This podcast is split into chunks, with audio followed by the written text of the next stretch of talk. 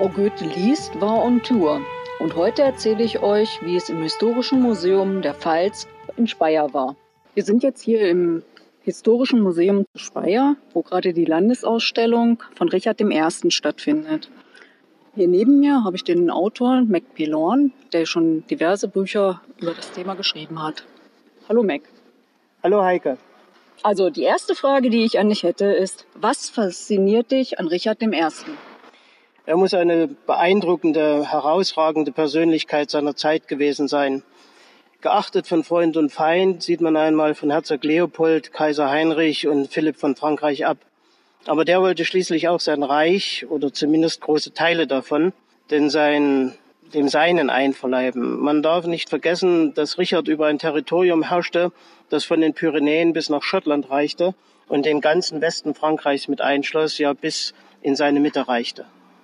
Okay, vielen Dank. Das ist ja schon mal viel. Welche Charaktereigenschaften hast du denn bei der Recherche über Richard erfahren, die dir vorher nicht bekannt waren? Wir kennen alle die Legenden über seinen Mut und seine Tatkraft, vielleicht auch noch, dass er Lieder dichtete und sie selbst vortrug.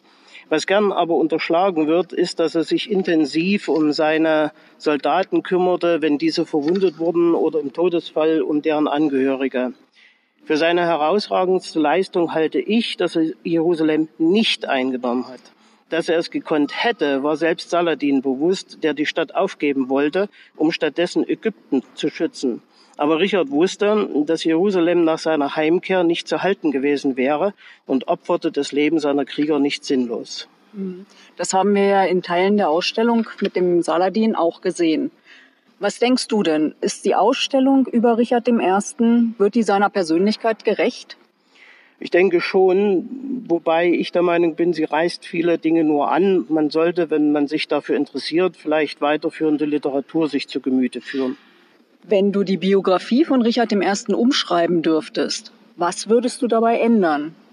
Also das sollte ein Autor nie tun. Ich bin ein großer Verfechter der historischen Korrektheit.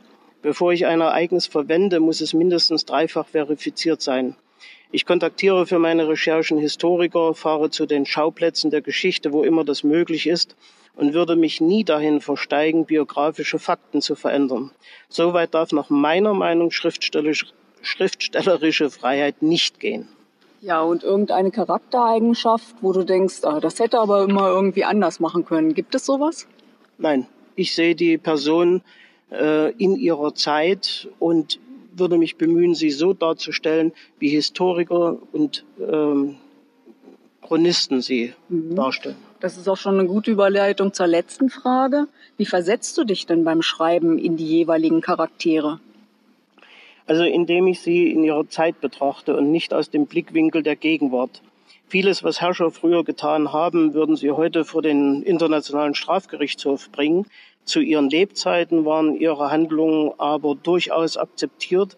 Nicht einmal die Hinrichtung der 2700 Gefangenen vor Akkon ähm, hat man Richard damals vorgeworfen. Heute wird das Massaker gern als traumatisches Ereignis bezeichnet, das bis heute nachwirkt. Sie vergessen dabei gern, dass die Mamelucken bei der Rückeroberung Akkons mehr als 10.000 Christen umgebracht haben. Richard war weder der homosexuelle, tumpe Haut drauf, als der er heute gern dargestellt wird, noch der strahlende König, als der er gern am Ende der Robin Hood Filme auftaucht. Er war einfach ein Kind seiner Zeit, nicht mehr, aber auch nicht weniger. Ja, das hört sich gut an. Hab vielen Dank für das Interview. Gerne. Die Ausstellung kann noch bis zum 15. April besucht werden. Richards Leben wird unter den Schlagworten König, Ritter, Gefangener zusammengefasst. Der Rundgang hat vier Stationen, in denen rund 120 Exponate wie Reliquienkästen, Schwerter und Schriften ausgestellt werden. Beeindruckend sind die Abgüsse der Grabplatten von Richard und seinen Eltern Eleonore von Agitanien und Heinrich II. von England. Karten vom Weg des Dritten Kreuzzugs ebenso wie Löwenherz Gefangenschaft in Wien über Worms, Mainz und Speyer verdeutlichen die 850 Jahre zurückliegende Historie.